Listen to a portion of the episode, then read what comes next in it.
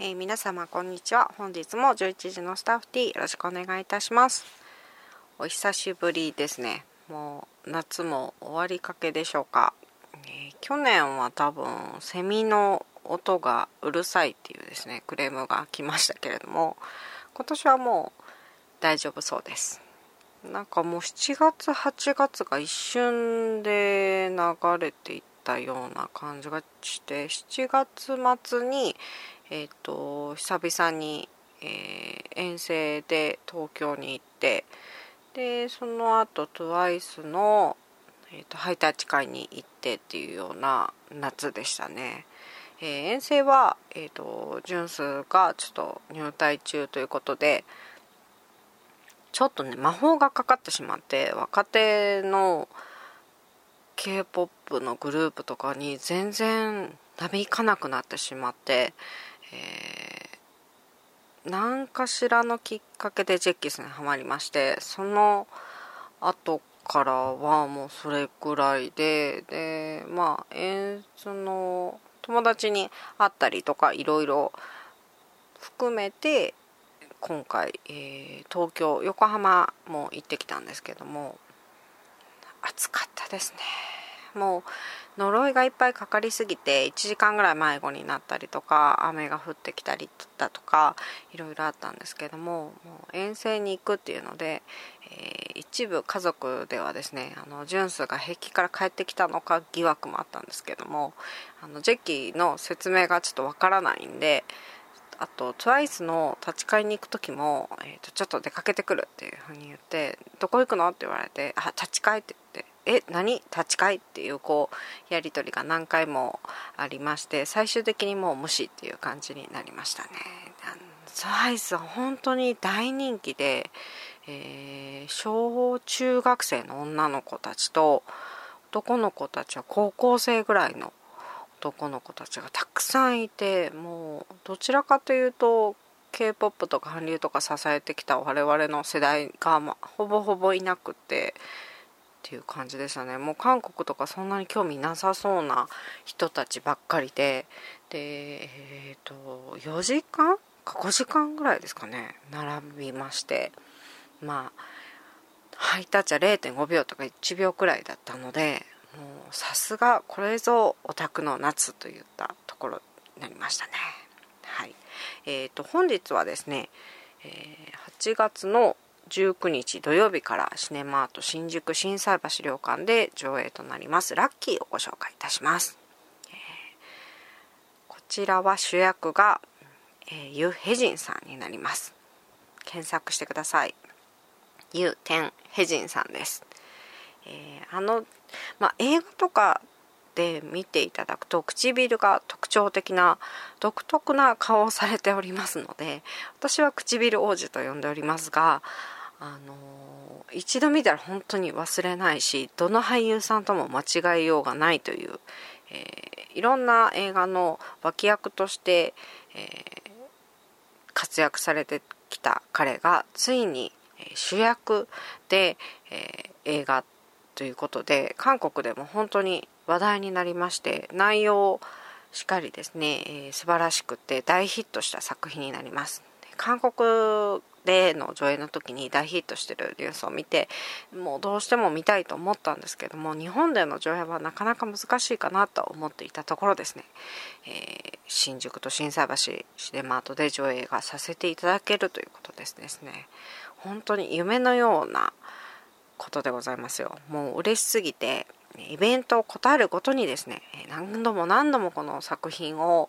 えー、おすすめして皆さんとの温度差を感じながらもたびたび進めてまいりましたけれども、えー、土曜日の先売り分え心斎橋の初回がですねほぼもう 5, 5割6割ほど埋まっているというような状態でしてもしかして初日初回満席スタートできるんじゃないかなと思っております。えー、ユヘジンさんいろんな映画で見られたことあるとは思うんですけども今作品は、えー、日本映画にもなりました「えー、鍵泥棒のメソッド」という作品の、えー、を原案にした作品になります。まあぶっちゃけですね、えー、どこの国のリメイク、えー、例えばアジア映画をハリウッドにしたところでだとかまあ韓国映画から邦画にしたりとか邦画から韓国映画リメイクでほぼほぼやっぱり元の方が良かったなっていう風にちょっとがっかりさせられてしまうことが多いとは思うんですよ。私もたびたびやられてきました。で今回は、えー、日本版を先に見ずにですねラッキーを見まして、かなりもう夜中に見たんですけども、えー、笑い声をこらえきれずにですね、え爆笑してしまうシーンがたくさんあったんですけども面白すぎて、え2日目ですねまた見たくなったんですけども邦画を見たいと思ったのは何年ぶりでしょうか、えー、鍵泥棒のメソッドがどんな作品なのかというまあ原案なのでほぼほぼ内容は一緒かなと思ったんですけれどもそのテンションで見てもさらに、えー、日本版の「鍵泥棒のメソッド」もすごく面白くてですね、えー、酒井さんと香川さんが出られててお二人のちょっと若いなと思いながらもヒロインの広末さんの変わらなさを感じて女優さんが怖いなと感じながらもですね、えー、両方次の日に見ても楽しめるというのねこのハイテンションの中で見ても楽しめるというのはこの日韓ともの共にですね両方の作品の良さがすごく感じれましたね。ああのそのメインとなるその役柄、えー、ですね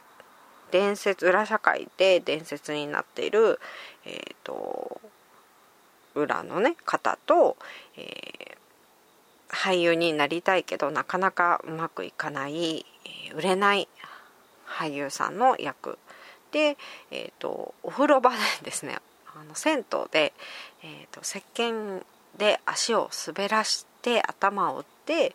記憶をなくしてしまってその2人の人生が入れ替わるっていう設定は一緒なんですけれども、えー、韓国版の方が何というかあのふわっと見ても楽しいですし韓国映画好きにとってはあのあるあるというかあのこの映画このシーンこの映画かなとかいろいろ考えながらも見れますし、えー、監督さんと、えー、いろんな主役の方とか、えー、女優さんとか裏側をちょっと見れたりしてこのこの感じ見たことあるっていうようなコアな楽しみ方もできます。で日本版の方も、えー、まあ、お二人演技派なお二人が出られてて広末さんの演技もすごくイメージになかった変わった役柄をされてましてそこら辺も面白くてでえどちらかというと日本版の方があの後半部分は演技についてっていうところを、えー、真剣に、ー、語りかけてくれるところもあったりして、えー、両方ともすごく面白かったです。ユヘジンさんとあとあの広末さんの役柄が、まあ、ちょっとガラッと変わりまして、えー、最近ご結婚されました、えー、チョ・ユニさんがえキャスなんていうかその役柄も全く違うんですけどもヒロイン役として出られていらっしゃいますで、えー、売れない俳優の役が、えー、イジュンさんになります。イジュン君とちょっとまあ言ってしまうんですけどね M ブラックというグループで、えー、活動されてた方でもあの映画とかドラマたくさん出られてるので、え、私が一番好きなのはあの俳優は俳優だっていう作品で、えー、すごく度肝を抜かれた俳優さんですね、えー、今後がすごく楽しみと思ってたところでラッキーで、えー、もともとお顔立ちとか、えー、演じ方とかがすごく好きで冷静に見れば、えー、若くてかっこいいイ・ジュン君に心を奪われるはずなんですけどももうマジックがかかってまして ユヘジンさんのもう唇が気になって仕方なくてちょっとユヘジンさん寄りに、えー、ひいきしてしまって見てしまったんですけども、えー、イジュン君も最近、えーと、ドラマ「お父さんが変」で韓国の題名が現代がそうなんですけども日本の、えーと、題名がまた変わると思うんですけども、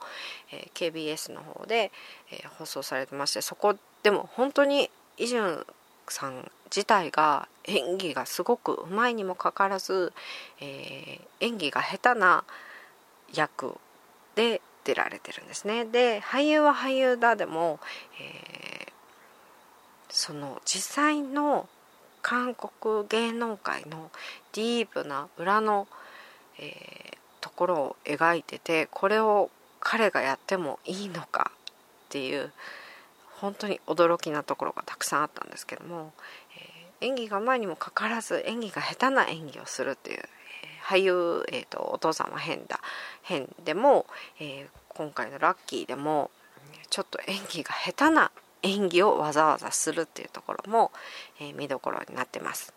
えー、イジュン君の作品見たことがないという方はですねラッキー見た後にですね、えー、俳優は俳優だもぜひ見ていただければと思いますちょっと俳優は俳優だを先に見てしまうとなかなかあの作品が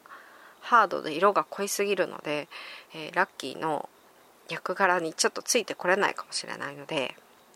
気をつけてください。はい。えー、ユヘジンさんの、あのー、下積み準備時代のその売れない頃ですねの、えー、実際にどういうトレーニングをしていたかとかいうところを監督さんにアドバイスされたりですね。そういったところも何ていうかユヘジンさんの人生というか俳優人生も重ねながらも見れますしですね。本当に、えーこの夏ですね、えー、いろいろ反逆のノワールとかハートハズたくさんいい作品ありましたけれども、えー、夏の終わりかけのこの、えー、しんどい時にですね是非劇場でたくさん笑っていただいて、え映画演技することってすごく楽しいなというところを感じていただければと思います。ラッキー8月の19日から上映がスタートとなります。えー、その後ですね、えーと、東京では、えー、同時同じ日付19日から隠された時間感動音さん主演の作品が公開となっております、えー、震災橋の方では1週遅れ8月の26日からの公開となっておりますのでこちらの方はお間違いのないようにご注意ください。また次回はですね何でされた時間ですかね。ああとですねえっ、ー、と9月の2日に、えー、純愛中毒の上映がございます、えー、SPO30 周年の特集、えー、イベントになっておりましてあの韓流会私が神と崇めるですね古谷さんが、えー、シネマート心斎橋にご来館されます。えー、この話しだすとちょっと長くなってしまうのであれなんですけどもチョ・インソンさんが、えー、大阪に舞台挨拶来られた際に、えー、あることがきっかけで心斎橋にも来られたんですけどもその時に快、く司会も引き受けてくださった古谷さんもうその時が初めてお目にかかったんですけれども、えその後もですねずっといろいろ10年以上いろいろなことがありましたけどもフレさんが頑張っていらっしゃるという姿を見ながら本当に心の支えにもなった、えー、本当に素晴らしい実際にも、えー、お仕事であの遠巻きでですけどもお会いしてもう本当に腰が低くって本当素敵な方ですね。でイベント時には数々の、えー、あこのイベントどうなるのかしらとかいろいろ心配になったところで、えー、古谷さんが神の一手を打たれる場面をたくさん見ました、えー、横浜のジェッキーの、えイベントでもちょっとヒヤッとしたことがあったんですけどもさすが古谷さんという感じでしたね。いろんな韓国の方とか外国の方があの人すごいって言ってるのを聞いたのがちょっと一番嬉しかった。ですね。で9月の2日の土曜日6時45分から純愛中毒上演前に古谷さんのトークショーがございます、えこちらのチケットですねたくさんお問い合わせいただいておりまして8月の26日土曜日劇場オープン時から販売となっております、え1000円均一となっておりますけれども多分この純愛中毒の上映と古谷さんのトークショーということで、えーすぐにチケットがなくなってしまう恐れがございますので、えー、お早めに調整していただければと思います。はいまたこちらでお耳にかかれればと思います